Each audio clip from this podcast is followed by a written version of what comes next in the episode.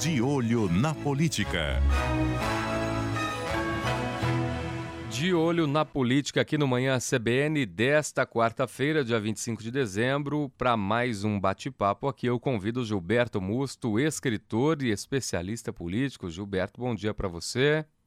Bom dia, Réger, e bom dia a todos os amigos da CBN. Um feliz Natal a você e sua família. Pois não, Réger, estou à sua disposição. Opa, um feliz Natal para você e sua família também, Giba. Bom, uh, ontem a gente falou de algumas questões das eleições, de algumas percepções da participação popular também em audiências públicas, nas sessões da Câmara. Vamos falar de eleição de novo, né? A gente teve nas últimas eleições, no caso, eleições de, de esferas federais, né, de esfera federal e também dos estados, é, presidente, governador, deputado, senador, alguns outsiders. Como que deve ser nas eleições municipais, em Giba? Bem, na realidade, nós uh, não temos outsiders em eleições municipais. O que nós temos, também chamados como balões de ensaio, são nomes que eles afloram exatamente neste momento, mas que para se tornar, na realidade, um prefeito, para se tornar é, uma pessoa que seja a vencedora das eleições, nós temos índices mostrando que são mínimos os que conseguem se eleger.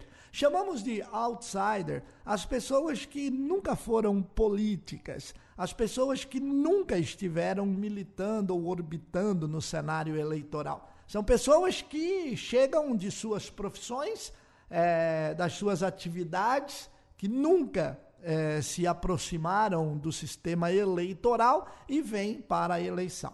Aí nós temos dois pontos a analisar. O primeiro é que Política é uma coisa e eleição é outra. Então nós temos é, política, o que nós fazemos o dia todo, com todo mundo, no trabalho, em casa, na família, com amigos. Você faz política. Você procura ter o melhor relacionamento possível com todos. Para quê?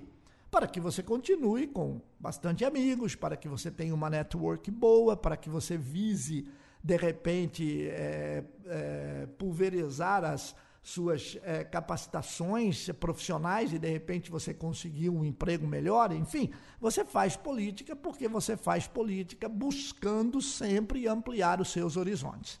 E eleição?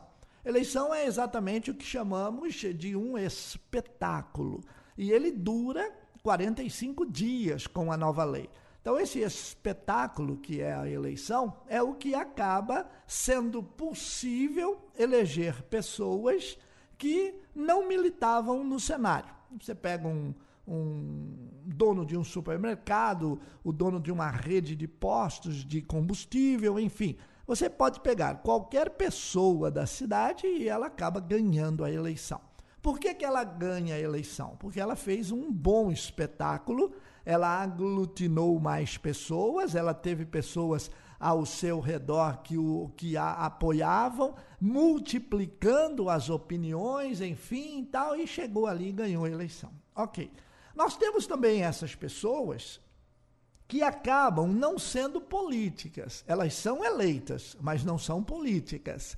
E aí ocorre que, em alguns casos, elas acabam cumprindo o mandato de quatro anos e não conseguem se reeleger. Por quê? Porque foi administrador ao máximo, gestor ao máximo e esqueceu de fazer a política. E a política faz com que você consiga galgar um novo espaço à frente. Bem, mas os outsiders, eles são colocados, como a sua pergunta muito clara nos deixou aqui, Reger, para até criar uma percepção no ambiente. Então, por exemplo, nós temos aí o, o outsider do momento é o Luciano Huck para a possível candidatura à presidência da República.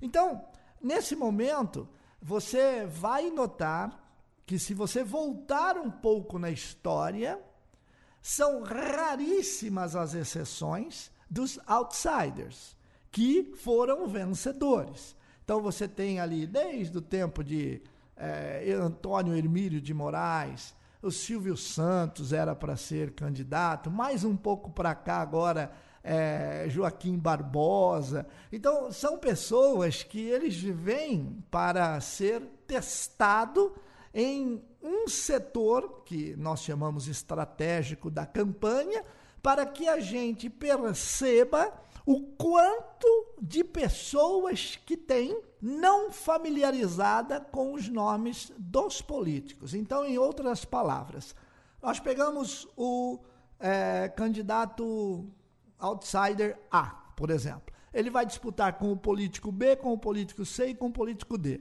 O outsider eh, A, ele tem 15% dos votos agora, na preferência neste momento, que nem clima de eleição não tem. Então, e outra, eu falo clima de eleição porque é clima de eleição, não é clima político, de debate, de assuntos e etc. Estou falando de eleição. Então, hoje, em dezembro de 2019, no dia do Natal, esse outsider tem 15%. O que é que nós, estrategistas, analisamos? Que 15% somente da população não aceitam os políticos que aí estão. E isso é muito pouco, e na maioria das vezes, insuficientes para dar a vitória ao outsider. Por isso que a gente nunca se preocupou com olha lá o nome que vem, porque, por exemplo, você tem aí o, o, presidente Jair Bolsonaro é um outsider? Não, ele tinha 28 anos de, de, de, de trabalho. Você pega a ex-presidente Dilma, era um outsider? Não, ela vinha na sequência do Lula, ela já era ministra, ela já trabalhava. Então, quer dizer, ela estava envolvida ali, está todo mundo envolvido. Então, quando você vem para dizer assim, o outsider mesmo, o outsider é um cara que nunca mexeu com ele, ele caiu do céu, pá, e está aqui, e ganha a eleição. Esta pessoa tem a mínima chance, a mínima chance de conseguir um cargo público, político e de gestão ou de legislador, porque eleição é para profissionais. É, é, queria sua análise também, Giba, sobre outras situações, duas situações de 2019, né? E o quanto que elas podem ou não interferir nas eleições municipais do ano que vem. Uma delas, a soltura do ex-presidente Lula. E primeiro queria que você falasse também a respeito do novo partido sugerido aí pelo presidente Bolsonaro depois da instabilidade dele no partido que ele estava. Bem, Reger, aí nós temos dois extremos bastante claros para fazer qualquer tipo de análise, né? O partido novo do presidente Jair Bolsonaro, que está tentando aí é, conseguir a quantidade de assinaturas e ter a sua homologação, eu já acho bastante difícil para as eleições municipais. É a minha opinião. Eu sei que as pessoas terão que ter o certificado digital para fazer a assinatura digital e a coisa acontecer um pouco mais rápida, reconhecido pelo TSE, que decidiu favorável. Porém, isso promove um custo de cerca de 120 a 180 reais por pessoa para você obter o certificado digital que lhe dará direito a esta assinatura digital. Então, eu vejo algum tipo de problema nisso daí. Mas é, nada é impossível e, principalmente, nós não podemos brincar com quem é presidente da República. Então, tudo pode acontecer. Nós temos entendimento, a gente já viu de tudo nesse Brasil e, obviamente, nós teremos condições, sim, de, se ele conseguir atingir as metas pelas quais ele já deve ter é, planejado anteriormente a tomar essa decisão, ele poderá conseguir o partido, sim. Por outro lado, nós temos a soltura do Lula, que forma então o outro extremo. O PT é o Lula, mas o Lula não é o PT. Então, nesse momento, nós temos, eh, eu tenho certeza, um engajamento bastante difícil das pessoas que há 5, 7, 8 anos atrás escolhiam o PT como partido para entrar e disputar a eleição. Com exceção do Nordeste, onde a gente também trabalha é, bastante forte em algumas regiões, em alguns estados, a gente sabe que o PT ele tem um reduto bastante forte e cristalizado. E seja quem for o seu representante. Sendo Lula, no caso livre, porém impedido de é, disputar a eleição até o momento, porque de repente o STF também ele pode acabar decidindo sobre os julgamentos e principalmente as sentenças e até a própria anulação né, de todo o processo que acabará por torná-lo elegível. Tá? Ele não vai mais, então, ter a impossibilidade de participar das próximas eleições. Poderá torná-lo legível e ele vem com toda a força que detém em cerca de 30% do eleitorado. Por outro lado, a conta do Bolsonaro é que ele tem em, nos evangélicos né, a sua grande base, que vem a fazer frente com o PT facilmente. A conta do Bolsonaro, na realidade, é a seguinte: ele sabe que ele tem 33% de evangélicos no Brasil.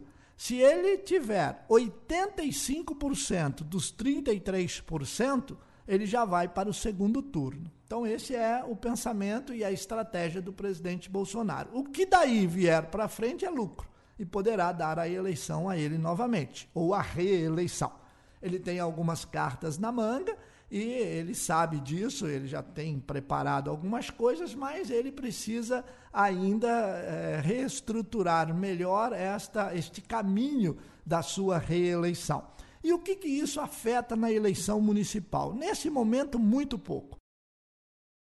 É, e, e, essa questão de interferência que você fala do ex-presidente Lula, ela então deve ser mínima nas eleições municipais do ano que vem a condição do Lula estar solto, ele vai influenciar em grandes centros, nas principais cidades do país, que são poucas, porque a, a gente tem mais de 55% das cidades que tem até 20 mil habitantes no Brasil. Então, esse tipo de, de cidade um pouco menor é, na realidade, uma fala do Lula ou alguma coisa parecida, um discurso, etc., ou a, a própria presença dele lá, se dará mais em grandes centros, como ele já está fazendo. Então, ele está indo para Recife, ele está indo para Fortaleza, ele está indo para uma série de cidades aonde ele tem condições de falar com a população. Mas daí até o convencimento da aquele munícipe que quer conversar com aquele prefeito ou candidato